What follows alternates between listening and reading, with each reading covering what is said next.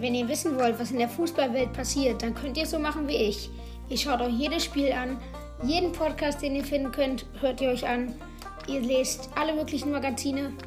Oder ihr hört 15 Minuten jeden Sonntag Jannes Fußball-Podcast.